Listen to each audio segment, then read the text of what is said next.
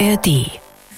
Ich hatte so ein Ziel vor Augen und äh, da, dafür wäre ich auch über Leichen gegangen am Ende. Deswegen hat mich das nicht so interessiert, was, was jetzt passieren könnte. So. Die schlimmste Situation war, glaube ich, war mal drei Tage wach und konnte überhaupt nicht mehr klar denken und habe mich so zugeguckt, dass ich den Krankenwagen rufen musste. Ich hatte auch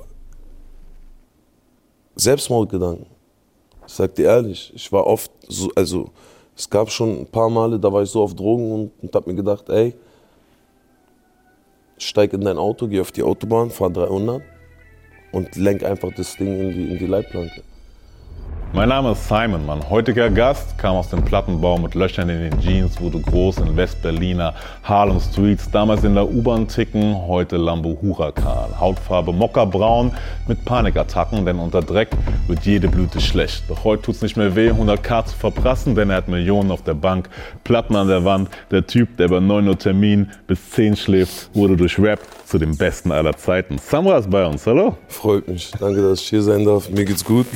Gleich geht's weiter mit dem Interview. Kurzer Reminder, jeden Donnerstag gibt's einen neuen Talk bei Deutsche Ideal in der ARD Audiothek App oder überall, wo es Podcasts gibt. Könnt ihr gerne abonnieren, dann seid ihr immer up to date. Danke, dass wir hier sein dürfen. Sehr du hast uns ja eingeladen zu dir ins Studio tatsächlich. Ähm, und du bringst eine EP raus. Dunja, Ja, die ist ready. EP. Und einer der Songs klingt so. Wer holt mich hier raus? Ich weiß, es war mein Traum, aber wann wach ich hier auf?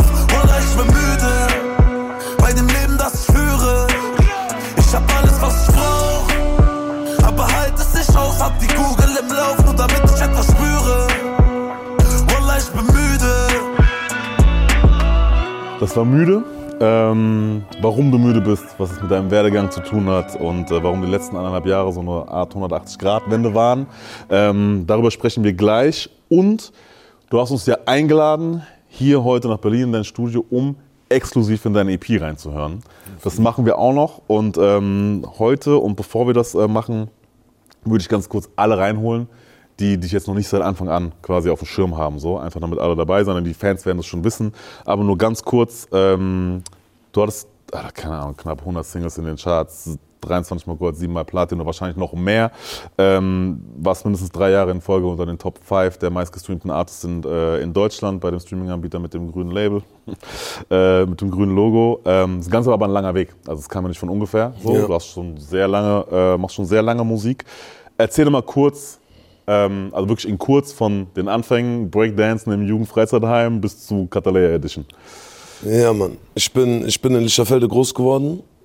Ähm, Lichterfelde ist, ist, ist so, ein, so ein Randbezirk. Ähm, ganz familiär groß geworden, ganz bescheiden. Meine Eltern hatten nicht viel. Ich habe fünf Brüder, eine Schwester. In, in, in einer Dreizimmerwohnung groß geworden. Irgendwann bin ich in Berührung mit Hip-Hop gekommen, mit Tupac, Biggie und so. Dann wollte ich irgendwann auch rappen. Und dann habe ich früh angefangen zu rappen im Jugendheim mit so elf, zwölf. Hab mit äh, zwölf dann meinen ersten Song aufgenommen, den so auf dem Schulhof jedem gezeigt und so und war, hab mich dann wie der King gefühlt. Über 62, 30 E, Genau, Bluetooth, Bluetooth Infrarot. verschicken und so die Filme und dann ähm, hat sich das gezogen all die Jahre und dann war ich oft am richtigen Zeitpunkt und am richtigen Ort und äh, ja, dann war ich irgendwann mit Alpagan, Bushido, Kapi, war auch mal alleine und hab irgendwie gefühlt ganz Deutschrap zerstört und jetzt bin ich heute hier. Sehr gut, sehr gut. Dann EGJ, äh, da warst äh, du dann am Start und es war so ein Jährchen ungefähr, knapp vorher, ich glaube, war es gezeigt, seit 2017. Ja, so zwei, Ungefähr? 2017 bis Ende 18, Genau. 19. Und 18, glaube ich, oder 19 war ja dann quasi das Zerwürfnis, beziehungsweise das wurde dann turbulent hinter den Kulissen. Genau. Ähm, und am Ende warst du, glaube ich, auch so das einzige Signing noch da. Ja. Ähm, hast du vor diesen ganzen Turbulenzen irgendwas mitbekommen? Weil du warst ja verhältnismäßig noch relativ jung, unerfahrener, sage ich jetzt mal. Ich wollte nur rappen. Ich wollte ich wollt einfach nur rappen. Ich hatte einen Traum und alles, was da so drumherum war, habe ich, hab ich halt so gehört, aber nie so wirklich aufgenommen, weil ich, ich, ich hatte so ein Ziel vor Augen. Ich hatte Hunger und so. Ich wollte einfach nur rappen und dann irgendwann kam ja auch dann der, äh, der Bruch von EGJ und dann wollte ich immer noch weiter rappen und wollte nur Musik machen und bin da abgehauen. Und habe äh, einfach weiter gerappt. Capital Bra war da mit uns im Team. Mit ihm bin ich dann weitergezogen. Und ähm, ja, Mann, wir haben ein Album gemacht. So. So, Ja. so war der Weg irgendwann. Irgendwie. Ja. Weil du hast bei, ähm, bei Leroy im Interview, schon Grüße, ähm, hast du gemeint, dass ähm, du aus dem Vertrag mit Bushido dank, nur dank eines stabilen Mannes rauskommen konntest. Dann habe ich einen süddeutschen äh, Zeitungsartikel gelesen und da wurde es mehr oder weniger rezitiert, dass es ähm, hieß, die Auflösung lief komplett äh, unproblematisch und ähm, ohne Probleme. Klang jetzt ein bisschen widersprüchlich. Wie war es am Ende? Also war es Stress dann am Ende, weil vielleicht die noch die Vertragssache jetzt auch eigentlich länger gehen sollte, als sie dann gegangen ist? Ehrlich gesagt ähm, kann ich darüber nicht viel sagen, weil, weil ich habe den Vertrag damals von Bushido nicht gelesen. Ich war auch nicht damit beim Anwalt. Okay. Ich, ich wollte einfach äh, Rap rasieren und habe einfach den Vertrag unterschrieben. Und dann habe ich jemanden kennengelernt, der mit Bushido auch ganz gut war und der hat mich dann da rausgeholt. Dann war ich äh, mit ihm eine Zeit lang und dann ist unser Vertrag ausgelaufen und jetzt bin ich alleine, habe meine Edition, Catalea Edition, habe meine eigenen Signings, meine eigenen Produzenten und ja, Sehr gut. so, so war das dann. Ähm, ich meine, also ich, ich frage, weil viele Leute sich das vielleicht nicht vorstellen können, so was da letztendlich wirklich passiert ist und so und was das auch für einen Künstler bedeutet, der dann quasi in diesem ganzen Strudel, sage ich jetzt in irgendeiner Form, mit drin ist. So. Ähm, Es gab dann den Song ähm, 31er. Fick 31er. Genau, Fick 31 von Dion Kappi, so, wo auf jeden Fall offiziell klar war, so, okay, ihr seid nicht mehr da. Ähm, hattest du irgendwann mal das Gefühl, dass es so richtig ernst werden könnte? Weil ich kann mir vorstellen, dass durch den Song ein paar Leute nicht ganz so amused waren. Was jetzt genau ernst werden könnte, das mit Musik oder. oder Nee, äh, ernst, dass es problematisch, Probleme? problematisch werden konnte. Äh, ja, klar, aber so. Also, dass, dass Leute vielleicht länger klopfen, als sie es und heftiger klopfen, als sie sollten. Ja, schon, aber war mir eigentlich scheißegal, weil ich hatte, ich komme immer darauf zurück, ich hatte so ein Ziel vor Augen und äh, da, dafür wäre ich auch über Leichen gegangen am Ende. Deswegen hat mich das nicht so interessiert, was, was jetzt passieren könnte. So. Ich wollte einfach Musik releasen, weil ich wusste, ich habe Talent, ich habe eine krasse Stimme und ähm, dass das mich dann am Ende auszeichnet und alles, was da drumherum passiert, so, ich, also ich habe gewusst, all die Probleme werde ich schon stemmen können. Ne? Ich frage, weil ähm, wir haben jetzt gerade in Müde reingehört von deiner EP, machen wir jetzt gleich auch nochmal ein bisschen länger. Ähm, und da sagst du auch, glaube ich, drei Ta 365 Tage Winterzeit, heute ist die Familie safe und ich nicht mehr in Sicherheit. Ich Ja. habe mich halt gefragt, warum bist du nicht mehr in Sicherheit? Ja, normal. Ich habe meine Familie abgesichert, aber ich komme aus Berlin und Berlin ist ein Haifischbecken. Und wenn man hier viel Geld verdient und viel Erfolg hat, gibt es immer Leute, die äh, einen Teil davon haben wollen und die, äh, die halt bei jemandem anklopfen und versuchen, jemanden um den Finger zu wickeln oder jemanden Angst zu machen oder so. Sowas gibt es auch. Und deswegen bin ich halt äh, nicht mehr safe so, weißt du? Ber- Berlin ist ein bisschen anders. Wenn du jetzt irgendwo anders herkommst, aus irgendeinem Dorf und äh, keiner bei dir anklopft, dann musst du dir keine Sorgen machen. Aber wenn du über den Kudamm läufst und du triffst da vier, fünf Familiengrößen, dann kann das schon sein, dass die versuchen, äh, dich um den Finger zu wickeln. Aber die, die Erfahrung habe ich ja auch schon gemacht in der Vergangenheit. Und ähm, mittlerweile kriegt man auch nichts mehr aus mir raus. Okay, okay, ja, interessant. Ja, weil ihr habt ja auch diesen einen Song, Kapi und Du, wie der Lila, sagt ihr ja auch in der Hook. Also, Michan, Großfamilie und ZK, ja. genau. Und Ja, es ist auch so. Aber wenn man äh, weiß, wie man das zu handeln hat und wenn man ein stabiles Team um sich hat und stabile Leute um sich hat, die jetzt keine Großfamiliengrößen sind und ähm, keine Knarren unterm Kopfkissen haben, dann weiß man schon damit umzugehen. Ja, sehr gut. Dann, äh, ich, ich frage tatsächlich, weil es immer so eine, eine mystische Welt ist für Leute, die damit wenig in Berührung kommen. Zum Glück kommen damit Leute, weniger Leute in Berührung. Ähm, aber das äh, kann ich mir vorstellen, dass es natürlich auch einen gewissen Einfluss hat auf dich als Person. Du musst damit im Kopf zurechtkommen. Weißt, du musst eine gewisse Stärke haben, damit auch Auf jeden Fall. Du musst, So. du musst mental stark sein und du brauchst eine starke Persönlichkeit. Wenn, wenn jetzt jemand irgendwas von dir will, dann musst du dich äh, direkt fragen, warum will der was von mir und warum soll ich dem was geben?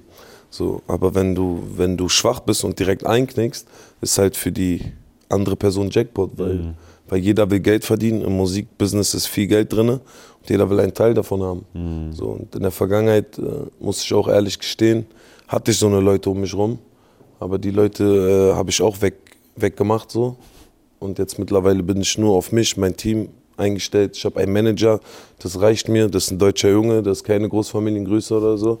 Und ähm, ja, es funktioniert noch viel besser, als wenn man irgendwelche Leute da im Nacken hat, die äh, jeden Monat fragen, wann du endlich eine Rechnung stellst oder wann die ihr Geld überwiesen bekommen. Gut, gut zu wissen. Für, vor allem auch für, glaube ich, Leute, die jetzt zugucken oder keine Ahnung, jetzt bestenfalls auch in perspektivisch irgendwo poppen und quasi irgendeine gewisse Schwelle über, über, überschreiten, sodass sie interessant werden für solche Leute vielleicht. Dass sie Gib- auch wissen, G- g- äh, ja. man muss nicht immer direkt einknicken. Nein, bloß klopft, so, nicht, oder? bloß nicht. Und ich kann euch den Tipp geben, bleibt mental stabil, lasst euch nicht überreden, weil, weil diese Leute, die auch anklopfen, die sind natürlich geschickt. Die haben ja natürlich Plan. Ja, die äh, wissen, wie man äh, so, ein, so ein Künstler, der da alleine steht, Talent hat, ähm, weißt du, wie, wie, wie man den beeinflusst. Ja, so, und teilweise sind die Argumente ja auch, also erstmal, wo man denkt, ja, warum nicht? Genau. Macht Sinn. Weißt du? macht Sinn, ich bin jetzt Fame und äh, der Braucht passt auf mich auf, ich habe keine Streitereien und der will nur ein bisschen Geld. Aber ich sag euch, äh, wenn ihr einmal den Pakt mit dem Teufel unterschreibt, werdet ihr den schnell wieder los, Alter. Schwer wieder los, ja. Ähm, kommen wir zu dir. Du hast ja, wie gesagt, ich habe am Anfang gesagt, ähm, jetzt in den letzten anderthalb Jahren auf jeden Fall äh, eine 180-Grad-Wende gemacht. So, es gab auch schon ein paar Interviews dazu. Wir sprechen jetzt auch gleich darüber. In der EP hört man das, in die wir auch noch reinhören. Ähm, das Thema Drogen ist Ja. bei dir einfach sehr, sehr präsent. Ähm, und du hast in einem Interview gesagt, bevor ich äh, noch nicht erfolgreich war, hast du Drogen verabscheut. Übertrieben, ich habe Drogen gehasst. Ich war, also ich kam auch nie ehrlich gesagt mit Drogen in Kontakt und mein Freundeskreis war auch nicht so auf, auf Drogen. So ein paar haben so ab und zu mal einen Joint geraucht und so. Aber durch Rap bin ich da irgendwie reingeschlüpft in diese, in diese komische Szene und habe dann angefangen zu kiffen. Irgendwann angefangen Teledin zu nehmen, irgendwann angefangen zu koksen. Und ja, das hat fast mein Leben zerstört, ehrlich gesagt. Meine Karriere lief blendend so. Ich habe abgeliefert. Ich, hab, ich war jede Woche so gefühlt auf Platz 1 und so in den Charts. Aber ich war innerlich überkaputt so. Ich war, ich war immer, immer, immer auf Drugs einfach. Woher kam dieser Sinneswandel, dass du sagst dann, okay, ich, also du hast erst verabscheut und dann sagst du, oh ja, okay. Ja, so der ganze Druck und, und, und die ganze Öffentlichkeit und immer im Studio sein und abliefern zu müssen, so.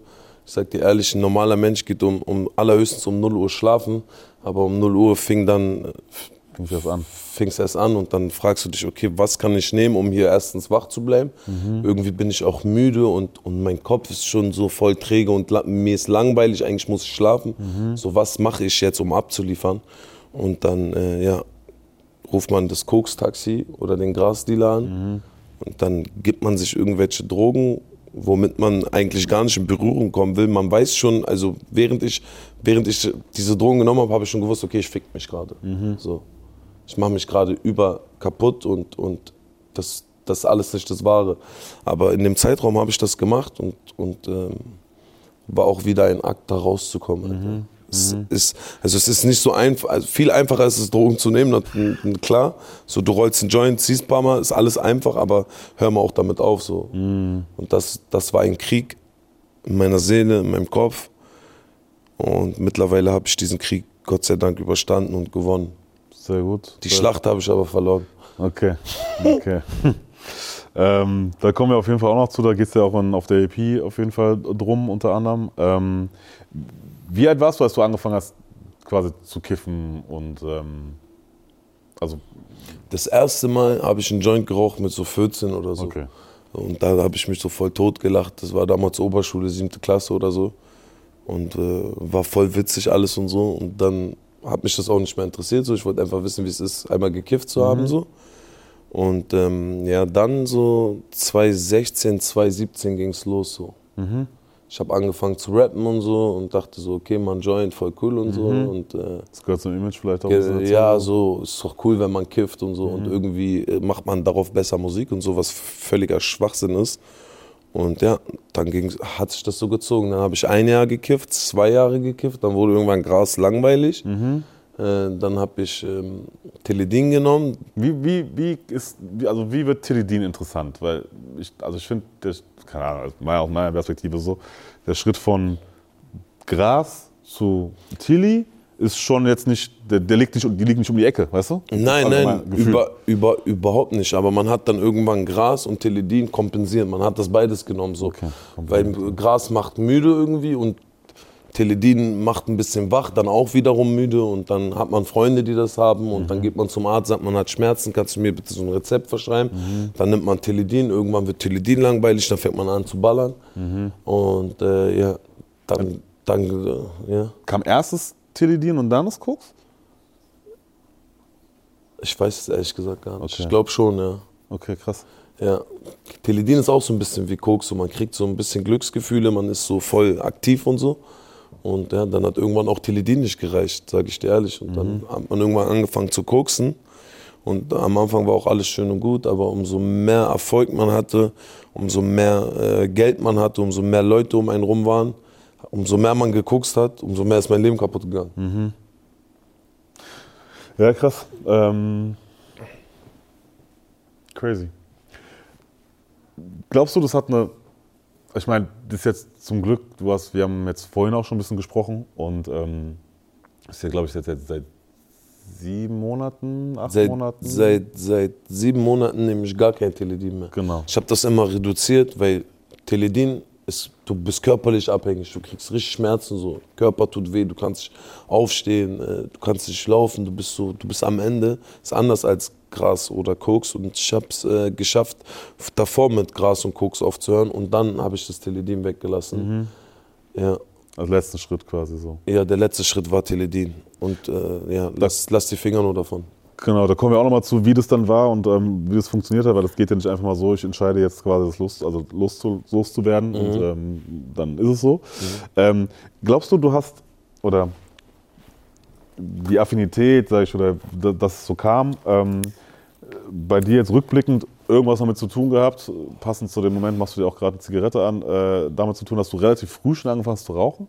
Also, dass du grundsätzlich schon eine frühe in Berührung gekommen bist mit einem Suchtmittel. Ja, ich, ich habe auch schon früh angefangen, Alkohol zu trinken.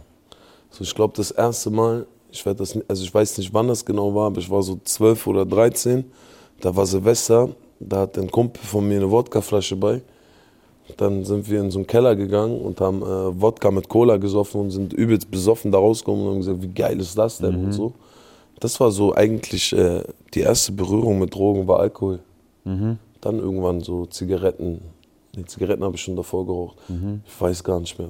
Ich habe ich hab früh, ich hab früh angefangen zu rauchen und dann Alkohol getrunken, dann mal keinen Alkohol mehr getrunken und dann mit 15, 16, wie man das so kennt, mit Mädels und so und dies und das, Alkohol, Gras, bla, dies, das. Ähm, welche, du hast jetzt schon ein bisschen angerissen. Äh, Welche Auswirkungen hatten die Drogen? Wenn du jetzt sagst, so, okay, die extremsten Geschichten, so, du hast jetzt schon von körperlichen Sachen, von Schmerzen gesprochen, aber was waren so die, keine Ahnung, die, Die- Worst-Case-Dinge oder eine der, der, der, der, der Situationen, wo du dachtest, so, Alter, da war ich halt so ciao und hab halt so einen Scheiß fabriziert einfach, was Katastrophe war. Und vielleicht auch ähm, nicht nur Situationen, sondern auch, du hast es schon angesprochen, was hat das mit dir überhaupt gemacht auch, ne? Mit deinem Charakter, mit dir als, mit dir als Hussein.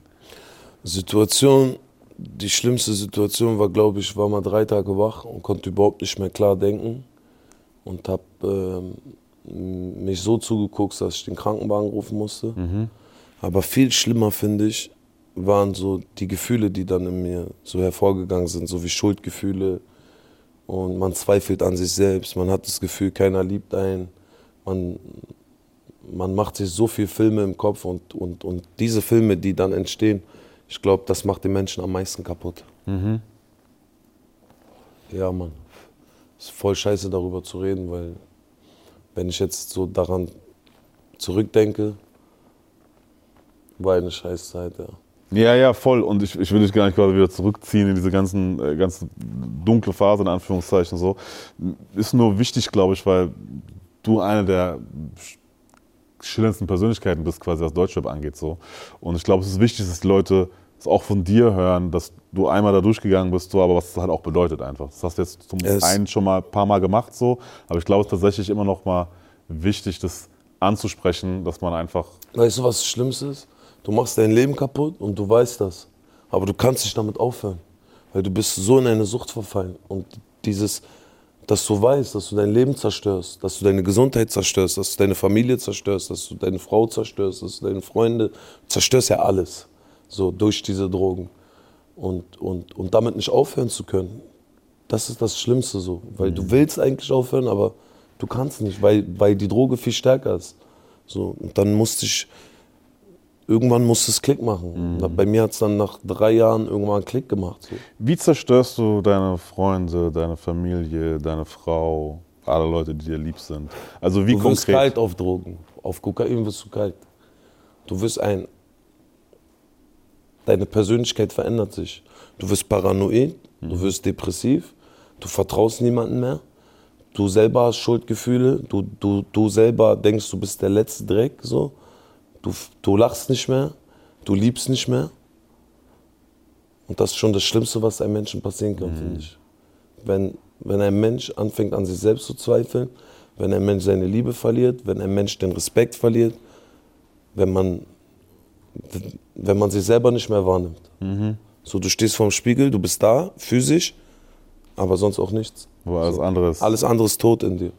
So, ich habe ich hab Erfolge gehabt, die waren unglaublich und, und die Jungs sind ausgerastet, haben mich in die Luft geschmissen und so. Aber für mich war so, ich bin, bin, ich bin nicht da so. Ja, und jetzt? Und weißt du, wie ich meine? so gar nichts in dir ausgelöst einfach so. Nix. Gefühle waren tot. So, und die Gefühle musst du dir irgendwann zurückholen. So, du musst wieder leben. Du musst wieder Spaß am Leben haben, du musst wieder lieben können. Du musst wieder, du musst wieder da sein. Und das hat drei Jahre lang gedauert. So, ich, ich, ich hatte auch Selbstmordgedanken. Ich sag dir ehrlich, ich war oft so, also es gab schon ein paar Male, da war ich so auf Drogen und, und hab mir gedacht, ey, steig in dein Auto, geh auf die Autobahn, fahr 300 und lenk einfach das Ding in die, in die Leitplanke. Und das ist jetzt so einfach gesagt, aber ich schwöre bei Gott, es gab Momente, da hätte ich das vielleicht gemacht. Also es ist Was hat dich abgehalten davon? meine Mama. Der Gedanke an sie oder konkret mit Der, der an- Gedanke an meine Mutter. So, ich dachte mir so, niemals, meine Mama verliert ihr Sohn auf so eine Art und Weise. Das kannst du nicht bringen. Und was war, also ich, erstmal super, dass du darüber, super in, in Anführungszeichen, also schön, dass du darüber so offen sprichst, weil ich glaube, es ist wichtig so. Ähm, und was bringt einen zu so einer Überlegung? Weil Probleme, so Probleme. weit weg tatsächlich. Probleme. Und Überforderung, Auch Probleme, Überforderungen, tausend Leute, die von einem was wollen. Man wird unterdrückt von Leuten auf eine Art und Weise, die nicht so ist. So, hey, komm mal her. So. so kann keiner mit mir reden. Aber so, man wird unterdrückt auf eine Art und Weise, die, die mir persönlich neu war. So geschickte Unterdrückung. manipulativ. Man, so. ja, genau. Und, ich, und, und darauf kam ich nicht klar, dass, dass ich manipuliert werde. Und ich, ich habe das zu früh, äh, sorry, ich habe das zu spät gecheckt, dass ich manipuliert werde. Und dann, dann, dann frisst man Sachen in sich rein, wovon man gar nicht weiß, äh, dass die Sachen da sind, sondern die geht es immer schlechter. Du wirst immer depressiver. Und du kannst gar nicht genau fassen. Genau, was es ist. warum? Warum bin ich gerade so? Warum werde ich so? Warum entwickle ich mich zu so einem Menschen? Dann irgendwann denkst du, ach scheiße, Mann, man hat mich manipuliert, man hat mich voll ausgesaugt und so, weißt du, wie ich meine? Macht dieses Klick Dann dann, Klick. aber das hittet noch mehr dann. Das macht dich noch mehr kaputt, weil du nicht weißt, damit umzugehen, weil du auch nichts machen kannst, sag dir ehrlich. Manchmal kommt man in Situationen, wo man nichts machen kann. Und dann fängt man an, sich Drogen zu ballern, um, um zu vergessen und um zu verdrängen. Das wiederum einen wieder in eine andere Spirale Genau, das so. ist, das ist ein Teufelskreis. Vielleicht ist jetzt ein guter Zeitpunkt, um in einen deiner Songs reinzuhören. Nie wieder An dieser die Idee. Stelle. Äh, ich würde gerne erst mit Lamborghini anfangen. Okay, gib. Tatsächlich. Mit Lamborghini fangen wir an. Ähm, hören mal rein und ähm, dann sprechen wir kurz zurück. Komm vom Plattenbau mit Löchern in den Jeans und lief die Meilen ganz alleine durch Berlin. Ich hab meinen allerletzten Cent sogar verspielt. Fuhr schwarz mit Bus und Bahn. Heute fahr ich Lamborghini. Alle fragen sich, wie machst du das so easy? Klappmesser in der Jacke von Amiri. Zieh an euch vorbei wie Ashraf Hakimi. Heute fahr ich Lamborghini.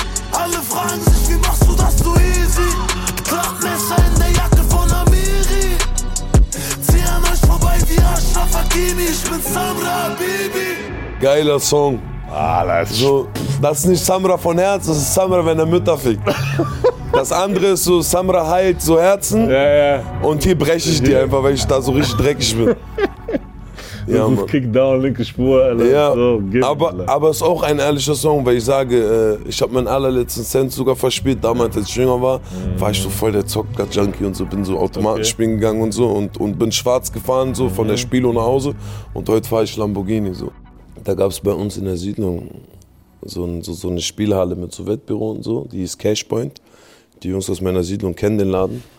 Und ja, da war ich gefühlt jeden Tag und habe äh, mein, mein ganzes Geld verzockt. Ich bin früher klauen gegangen, um Automaten zu spielen und so. Also ich habe mir auf äh, einer, einer anderen Art und Weise mein Geld geholt und am Ende habe ich das verspielt und bin zu Fuß nach Hause gelaufen. Es waren so 15 Minuten zu Fuß und da habe ich, sogar da bin ich losgezogen und habe versucht, noch in irgendwelche Läden einzubrechen und so. So ganz komisch. Und ja, deswegen sage ich, ich habe meinen allerletzten Cent sogar verspielt, fuhr schwarz mit Bus und Bahn, aber heute fahre ich Lamborghini. Und seitdem ich Erfolg habe, mein Traumauto war immer ein Lambo, habe ich mir ein Lamborghini geholt und das hat sehr gut in den Song gepasst. Sehr gut, sehr gut. Der hat auf jeden Fall gut gescheppert. Definitiv. Ähm, jetzt ein Song, der ähm, jetzt vor der EP schon rausgekommen ist, 1995. Ja, Ähm, einer meiner persönlichsten Songs. Ja, das ist, also allein über den Song könnte man ein ganzes Interview führen. Ich schreib Gedanken auf und mache Geld damit. Doch was bringt mir Geld, wenn man sich ständig damit selber fickt? Danke meinen Brüdern, Mama, Papa und auch meiner Frau. Jetzt bin ich clean, ich kann endlich in den Spiegel schauen. Eine Sache, die auf jeden Fall hängen geblieben ist bei mir, ist, ähm, ich schreibe Gedanken auf und mache Geld damit. Doch was bringt mir Geld, wenn man sich ständig damit selber fickt? Ja, safe. Ich habe das so interpretiert, dass du einfach, weil du es jetzt auch schon teilweise gesagt hast, als du noch mehr Geld bekommen hast, noch mehr Fame, der ganze Druck, allem drum und dran, dementsprechend auch mehr ausgegeben hast für Drogen. Auf jeden Fall. Das wollte ich auch damit sagen, so, weil Koks ist teuer und äh, umso mehr Cash ich bekommen habe, scheiß mal darauf, so, so äh, wie viel ich bekommen habe und so, sondern ich hatte Geld und konnte mir die ganze Zeit Drogen damit kaufen und habe mir so gedacht, ja, aber was bringt mir das Geld, anstatt ich in Urlaub fliege oder so oder meine Freunde zum Essen einladen, äh, war ich lieber beim Ticker und habe mir 10 Gramm Kokain geholt mit der Kohle. Und So. zerstöre mich selbst dabei. Ja, aber voll. Richtig. Weißt, weißt du, was du ausgegeben hast in deinen Hochzeiten? Also ja, so, in ein Jahr eine Million. Ohne Steuern zu bezahlen. Mittlerweile bin ich mit Finanzamt gut und ich zahle meine Steuern. aber nicht für Drogen. Für Drogen, für Partys, für falsche Freunde. Ich habe auch viel Geld verschenkt, um ehrlich zu sein. So, ich hatte dann auf einmal 20 Freunde um mich rum. Alle saßen so neben mir und die haben mir Like getan. Da habe ich dem mal 20 gegeben, dem mal 10, den, dies, das. Wir reden von K. Ja, ja. Ja, normal. Ja. Weil du sagst nämlich auch falsche Freunde um dich rum, ähm, dass du nur Freunde wegen Koks hast. Du hast bei, bei Charo hast es, glaube ich, sehr, sehr deutlich in die Kamera gesagt, so nach dem Motto, ey, wir waren einfach nur Freunde, weil wir zusammen gekokst haben. Ja, normal. So, Drogen, Dro leider, Drogen verbinden. So, wenn du, wenn du, wenn du jetzt, oder wenn ich jetzt hier alleine bin und meine fünf Freunde ziehen nicht, dann werde ich auch nicht ziehen. Das ist echt komisch, wenn ich drauf bin und die sind ganz normal.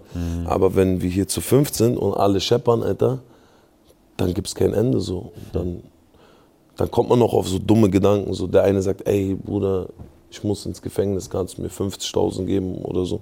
Dann sagst du, hier Bruder, bevor du reingehst, ich gebe dir So. 50.000. Wir sind doch, Wir sind doch Bros, aber wir sind eigentlich voll drauf und voll besoffen und feiern uns nur, weil wir auf Drogen sind. So eigentlich gibt es nichts Zwischenmenschliches. So.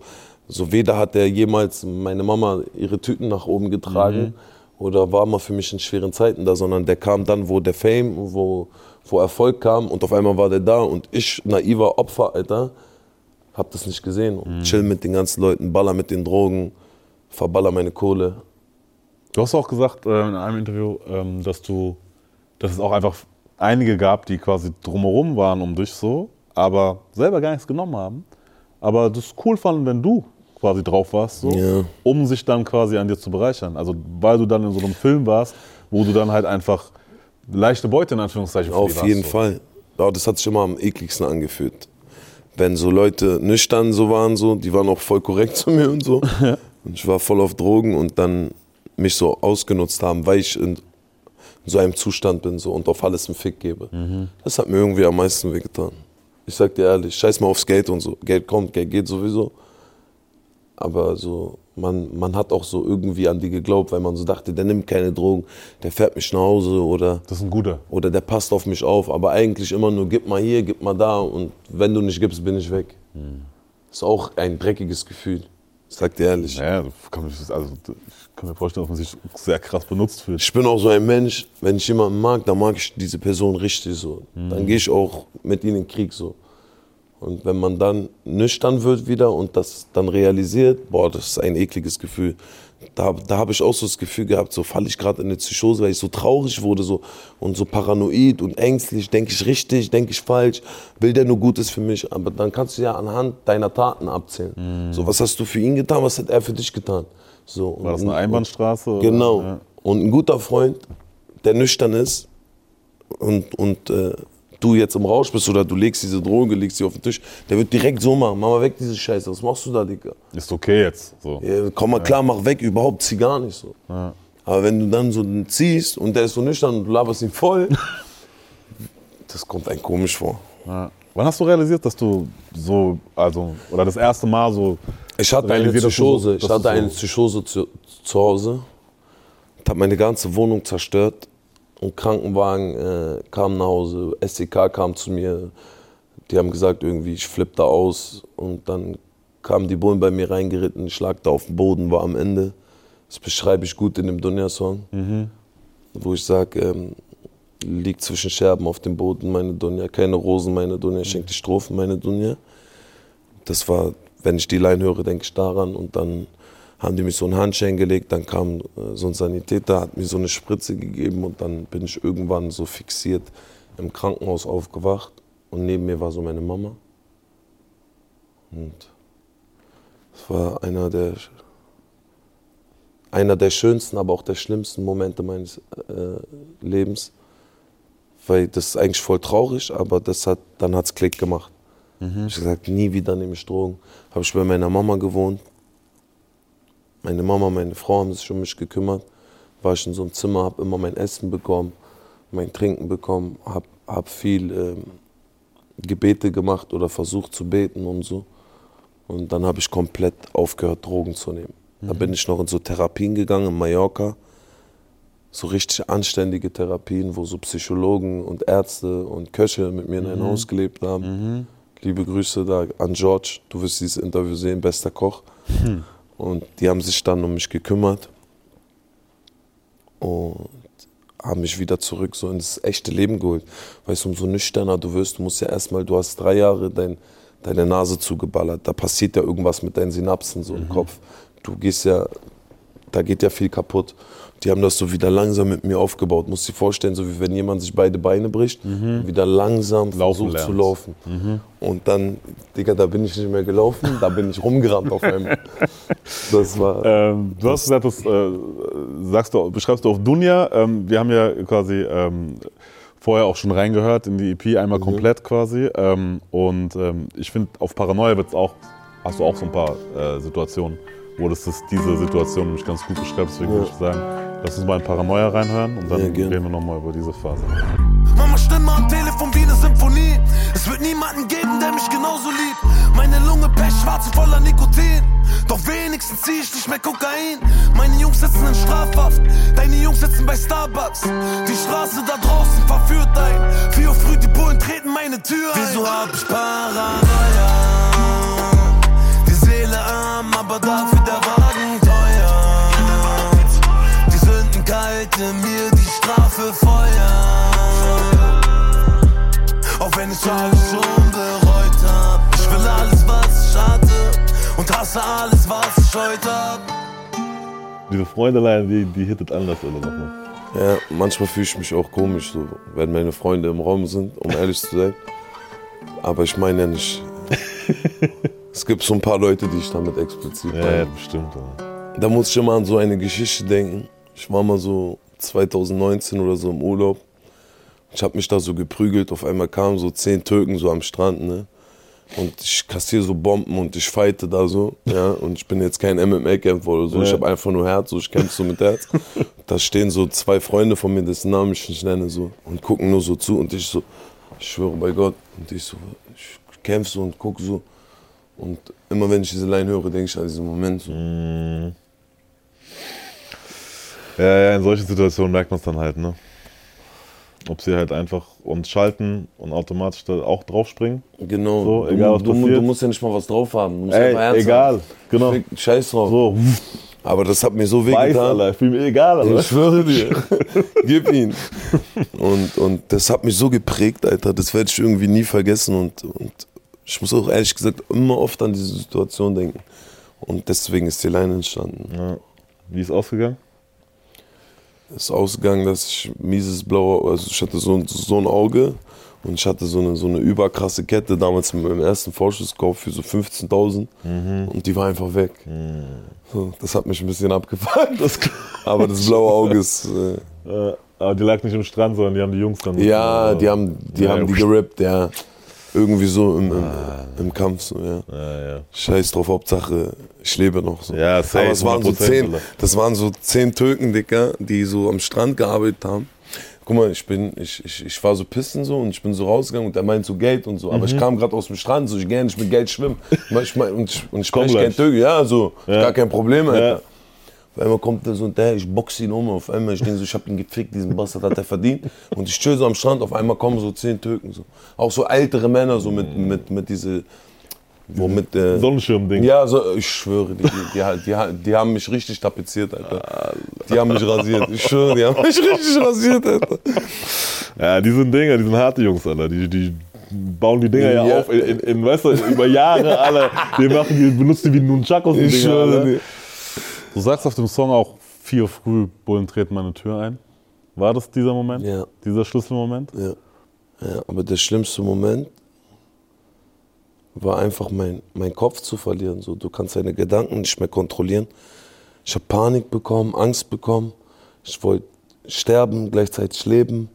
Ich lag da auf dem Boden. Die haben mich kaputtgeschlagen. Irgendwann konnte ich mich nur erinnern, wie so eine Spritze mich gepiekst hat.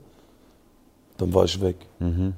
So, dann hat mir meine Frau erzählt, was abging und so. Die hatte richtig Angst auch um mich und so und hat, hat auch, die hat auch, richtig, also das hat sie auch mitgenommen. Ja, das macht bestimmt auf jeden Fall was ähm, eine der Personen, die einem also ganz tief im Herzen drin ist, so zu sehen. Auch so, und man so hilflos daneben steht, vermute ich auch so. Ja, dass, genau. Das tut, dass man nichts machen kann, Da so konnte keiner was machen so. Und dann bin ich da aufgewacht, habe meine Mama gesehen. Es war richtig krass, als ich aufgewacht bin, weil das war so, bevor ich wach wurde, ich schwöre dir, das, vielleicht lag es an der Narkose oder so, aber da war so ein, so ein Film in meinem Kopf und dann wurde immer alles schneller und dann war ich auf einmal so da. Dann gucke ich, auf einmal steht da meine Mama. Da habe ich gesagt, okay, du musst mit allem aufhören, wenn du so weitermachst, verlierst du alles. Dann hat es Klick gemacht. Wann war das zeitlich gesehen? 2021? Wann war das, Toni? Sowas, ne? Muss gewesen sein. 21, ja. So um den Dreh. Und Ähm, weißt du, ich, ich, will, ich will was erzählen. Also ich will noch dazu was sagen. Ja. Kam ich so aus dem Krankenhaus, hatte so fremde Sachen an und so, keine Ahnung. Mhm. Dann bin ich so zu meinen Eltern gegangen. Auf einmal waren da so die stabilsten Leute so von mir. Die saßen alle schon bei meinen Eltern. Geil. Bojan ist extra aus Dortmund zu meinen Eltern gefahren. Geil. war auch da. Und ich saß so da, ich so, was geht eigentlich ab? Die so, ja, es reicht jetzt und so. So interventionmäßig. Ja, es reicht jetzt und so. Und dann hat's Klick gemacht. Drei Jahre später, Alter. Ja, aber manchmal, also für manche ist das richtig lang, für manche das, geht es richtig schnell. So, und das Ich bin stolz. Ist, Ich bin stolz auf, dass es überhaupt Klick gemacht hat. Wollte ich Weil- gerade sagen, das Wichtigste ich hab- ist, dass es Klick weil, gemacht hat. Weil ich habe Freunde noch aus der Vergangenheit, bei denen hat es immer noch nicht Klick gemacht. so. Ich wollte sagen, bei, bei Sido war es eine Sprachnachricht von Savas und seiner Ex-Frau, die den Ausschlag gegeben hat, Das quasi, habe dass, ich mitbekommen, ja. dass bei ihm dann quasi Klick gemacht hat. So.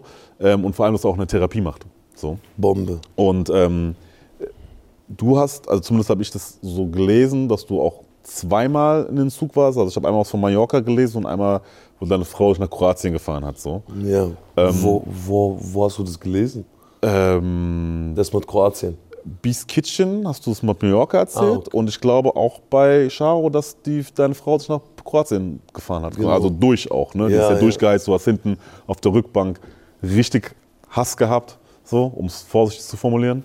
So, ähm, und ich wollte einfach nur wissen, um es zu, also klar zu bekommen in meinem Kopf so, was war der Mallorca-Grund und was war das Kroatien-Ding dann? Das Kroatien-Ding war, waren Gras und Teledin auch. So, ich, ich, war, ich war am Ende, ich habe wieder an mir selbst gezweifelt. Da hat sie zu mir gesagt, ich packe jetzt unsere Koffer, wir fahren einfach los, aber wir wissen nicht, wohin wir fahren. Dann war ich da im Auto, ich habe hab so geweint und so, so komische Gefühle gehabt. Und bin eingeschlafen irgendwann und dann meinte sie, ja, wir, sind- wir sind gleich in Kroatien. Ich habe auch gerade deinen Bruder angerufen, der bucht jetzt auch eine Finca für uns und so. Und dann ging der Teledin-Entzug mit los. So. Okay, das heißt, es war auch das Letzte, was quasi jetzt passiert ist, Kroatien. Nee, dann bin ich rückfällig geworden. Also, Nee, ich meine Kroatien quasi im Sinne von, also das war, Mallorca war davor. nee, danach. Danach, okay. Danach ging es um Koks und so. Ich bin aber rückfällig geworden. Ich habe aufgehört in Kroatien. Dann habe ich mich wieder verloren gehabt, um ehrlich zu sein. Und äh, dann bin ich mit ihr nach Mallorca. Eigentlich durfte sie nicht mitkommen und so, aber ich habe zu denen gesagt, hey bitte und so, ich, ich kenne euch alle nicht und so und ich weiß nicht, ich weiß nicht, was wir, was, was, was wir da überhaupt machen und so.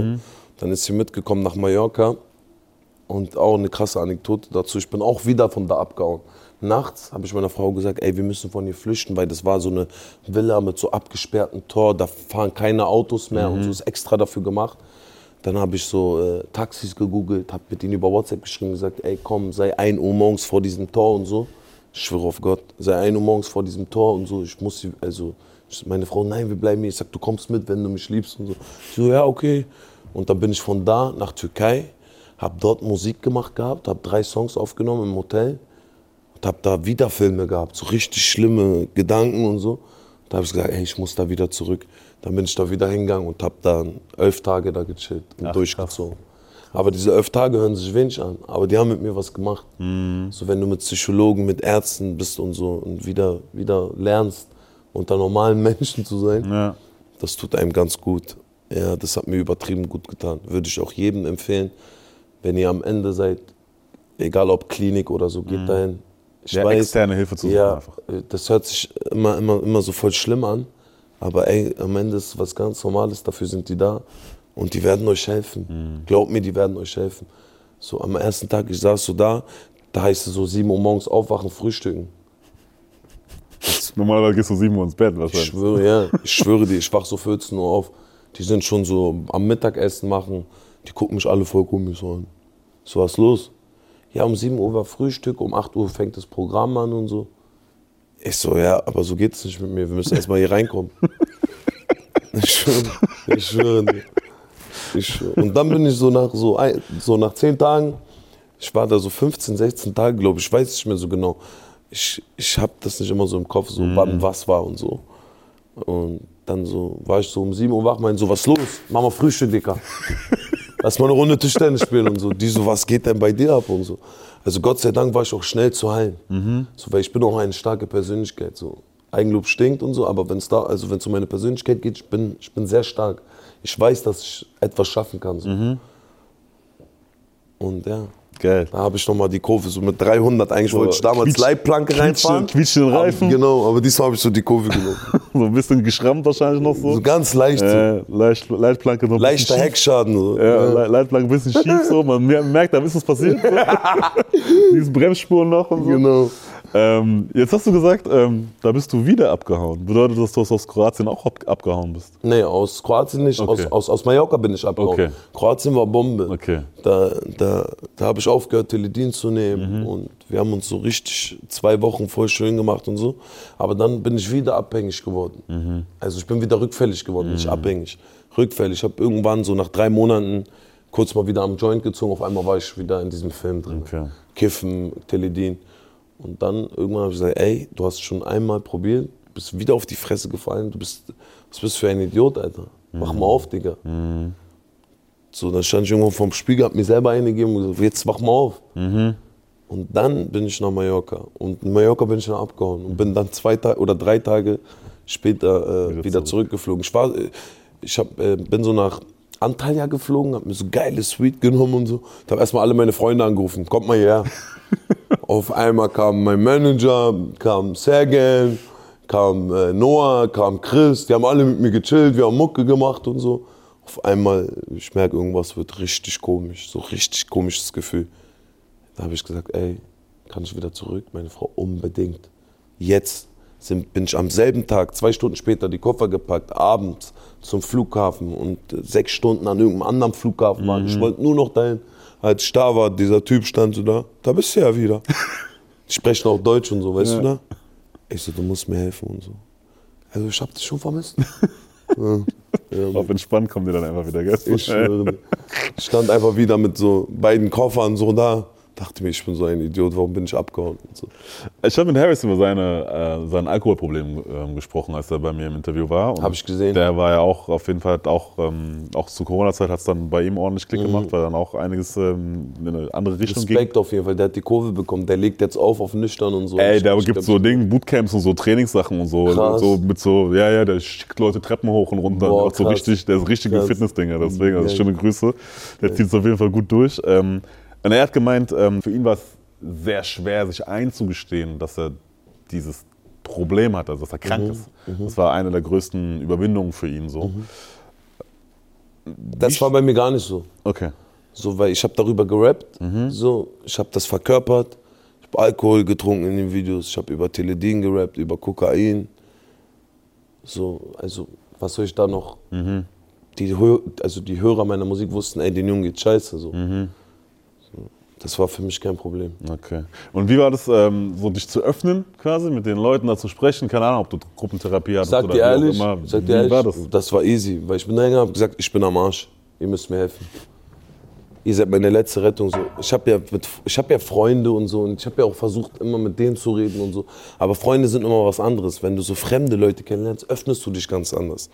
So, und dann, Warum glaubst du, ist das so? Weil eigentlich ist ja paradox.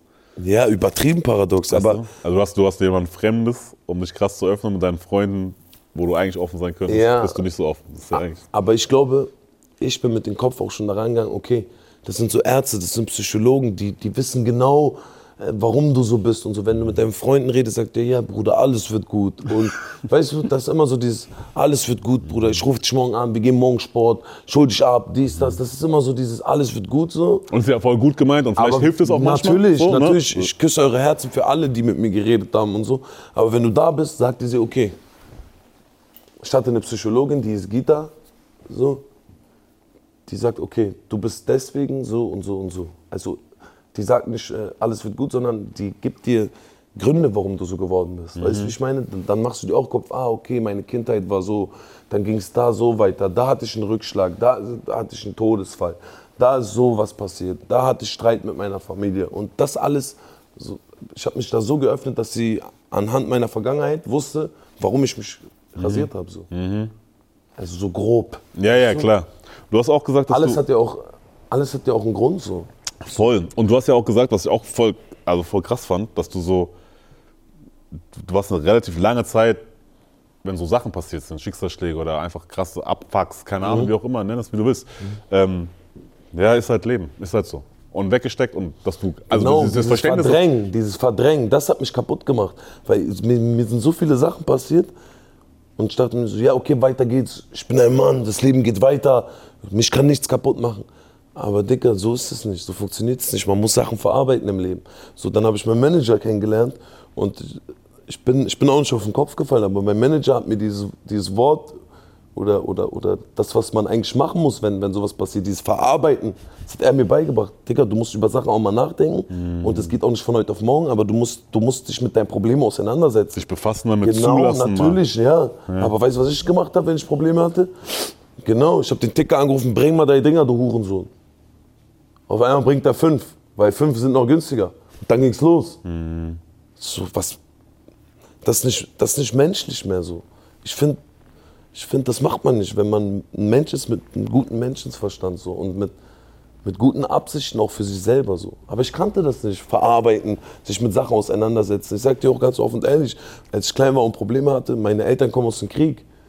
So, Mama, Mama kocht für sechs Kinder, Papa ist arbeiten. So, ja, Mama, mein Herz wurde gebrochen, weil, weil 1, 2, 3.